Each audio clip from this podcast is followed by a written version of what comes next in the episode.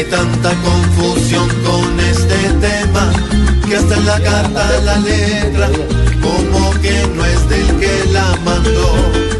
Lo importante es que ahora el presidente camina tranquilamente porque el alma al cuerpo le volvió. Tal parece que su nombre se ha limpiado, pero no estemos confiados que esto se ha llevado a mucho frente, además con todo lo que ya ha pasado, muy claro nos ha quedado que no sirve confiar en toda la gente, porque el pueblo lo ven hoy como un idiota, la corrupción alborota.